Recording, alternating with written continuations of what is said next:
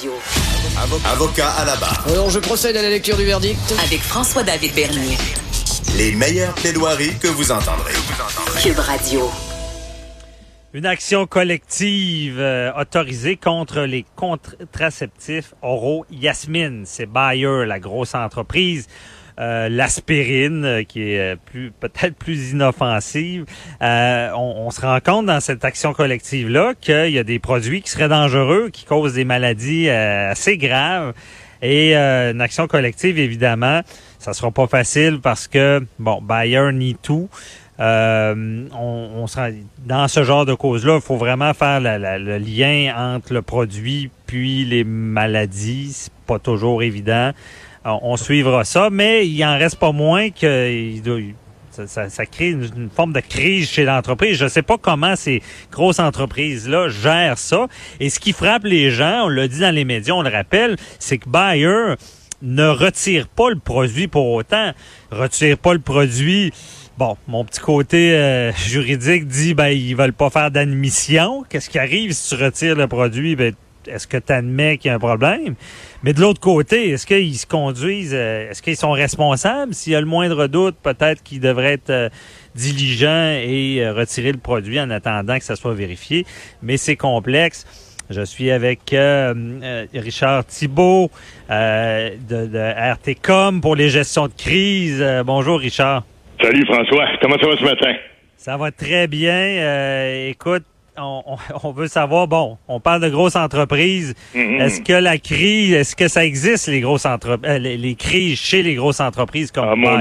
Il y, y, en a souvent, d'ailleurs, euh, c'est d'autant plus sournois, si tu me permets un commentaire bien personnel, que oui. la compagnie Bayer, on, on, en est tous proches, euh, on se souvient de l'aspirine, on en a donné à nos enfants. Euh, c'est une compagnie qu'on estime euh, totalement inoffensive.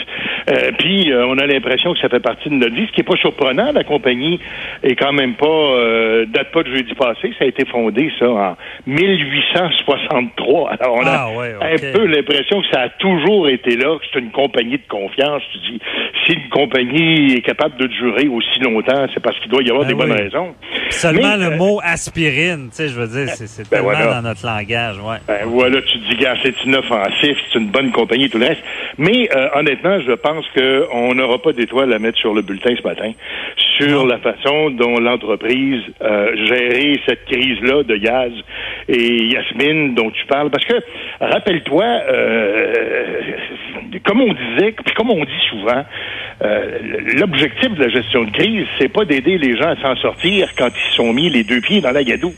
L'idée, c'est de les empêcher de les mettre. Donc, il faut falloir être capable d'anticiper ces risques. Et dans le cas du, euh, du contraceptif, il y a sûrement des risques qui sont reliés à ça. J'imagine qu'on a dû les identifier parce qu'on sait que le processus d'accréditation des médicaments est assez compliqué. C'est euh, par Santé Canada que ça se fait. Il y a différentes normes, il y a différentes conditions à remplir.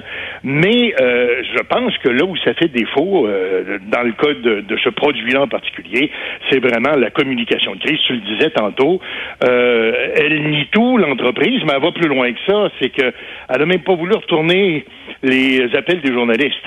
Alors, Ah ouais. euh, comme on le disait la semaine passée, moi ça je pense que c'est un cas d'avocat qui dit Hey, surtout tu dis rien aux journalistes, va pas admettre rien, tu ne parles pas. Et on réalise encore une fois que tu ne peux pas faire ça dans le monde dans lequel on vit. Il- les journalistes, tu ne peux pas les ignorer. Il faut que tu sois là parce que si tu es pas là pour répondre à leurs questions, les journalistes vont aller ailleurs, puis ce qu'on va publier, ça fera peut-être même pas ton affaire. Alors, on, on voit que c'est un peu ça qui s'est passé. Euh, Il y a un recours collectif qui est déposé, on essaye d'entrer en contact avec l'entreprise, ils répondent même pas au téléphone. Alors, on va voir ailleurs si on a des réponses, on en a trouvé, puis peut-être que l'entreprise n'est pas très contente de la façon dont ça a sorti, mais, Mais il y en Richard, les, réponses ailleurs, c'est pas les meilleures pour notre entreprise. là.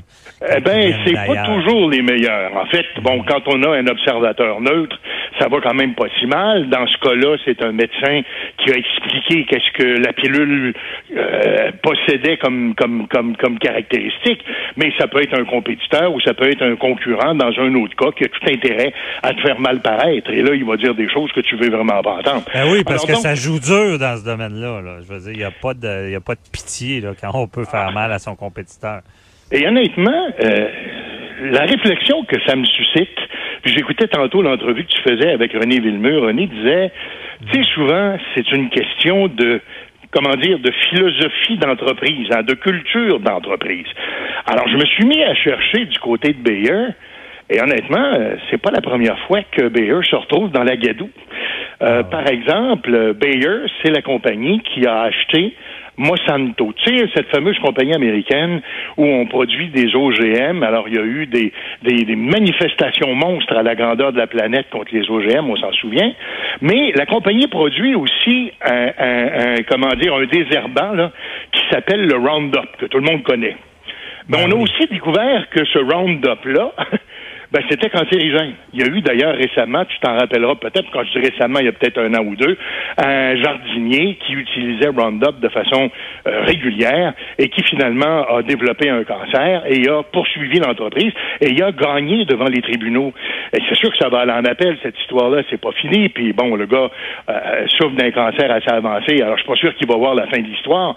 Mais déjà, en première instance, le tribunal reconnaissait qu'il y a un lien de cause à effet entre le produit et le cancer et pourtant, Bayer, qui est propriétaire de cette entreprise-là, continue de vendre le produit. Ah, ça se vend encore sur certains marchés.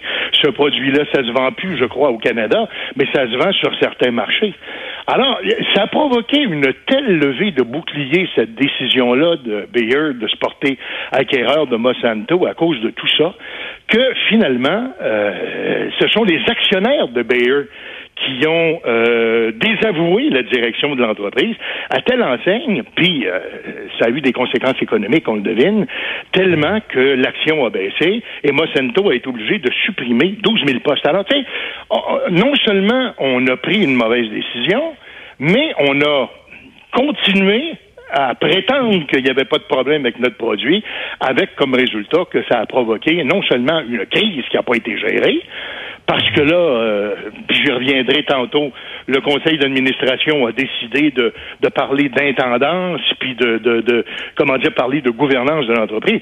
Mais honnêtement, je commence à me demander si c'est pas une question de culture d'entreprise chez Bayer que de gérer ces Comme René Villemur disait, ouais, bien, c'est vrai. À, la voix comme je te pousse, tu sais, je veux dire, dans le fond.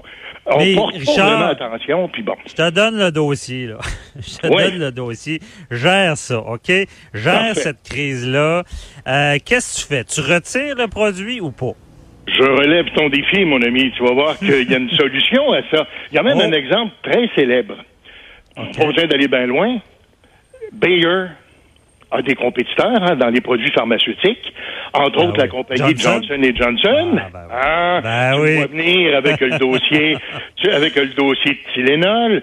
Euh, pour les gens qui nous écoutent, qui sont pas au courant, ben faut se rappeler, on est en 82. Tout à coup, il y a une mère de famille, son bébé est malade, euh, euh, décide d'aller à la pharmacie chercher du Tylenol. Elle-même, elle a un terrible mal de tête, va se procurer les, les, le médicament. Et on sait qu'à l'époque, c'était deux coquilles qui s'emboîtaient une dans l'autre. Alors, euh, quelqu'un pouvait, à la limite, ouvrir un pot puis remplacer la médication par autre chose. Et ce qui s'est passé à ce moment-là, c'est qu'il y a eu un malfaisant, qu'on n'a jamais vraiment retrouvé d'ailleurs, euh, qui, euh, finalement, probablement pour obtenir de l'argent de l'entreprise ou autrement, je ne veux pas prêter d'intention, mais bon, ça n'a pas été mhm. prouvé, mais chose certaine, a remplacé donc le médicament par du cyanure.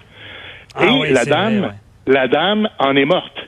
Et il y en a eu plusieurs cas de cette nature-là qui sont euh, manifestés dans la région de Chicago, à telle enseigne que, puis cela, j'arrive directement à, ta décision, non seulement Johnson Johnson a décidé de retirer tous les flacons de Tylenol des tablettes des pharmacies, mais c'est même servi de cette crise-là qu'il a eu à gérer pour, euh, comment dire, modifier la façon dont on emballe maintenant les produits. On sait que maintenant, aujourd'hui... Les seaux, les fameux seaux de sécurité. Voilà, tout à fait. Alors, non seulement on a bien géré la crise, mais on s'en est même servi pour se donner une position nettement avantageuse par rapport à l'ensemble de la compétition, à telle enseigne qu'aujourd'hui, ces fameux seaux de sécurité dont tu parles, on les retrouve sur à peu près tout ce qu'on achète maintenant.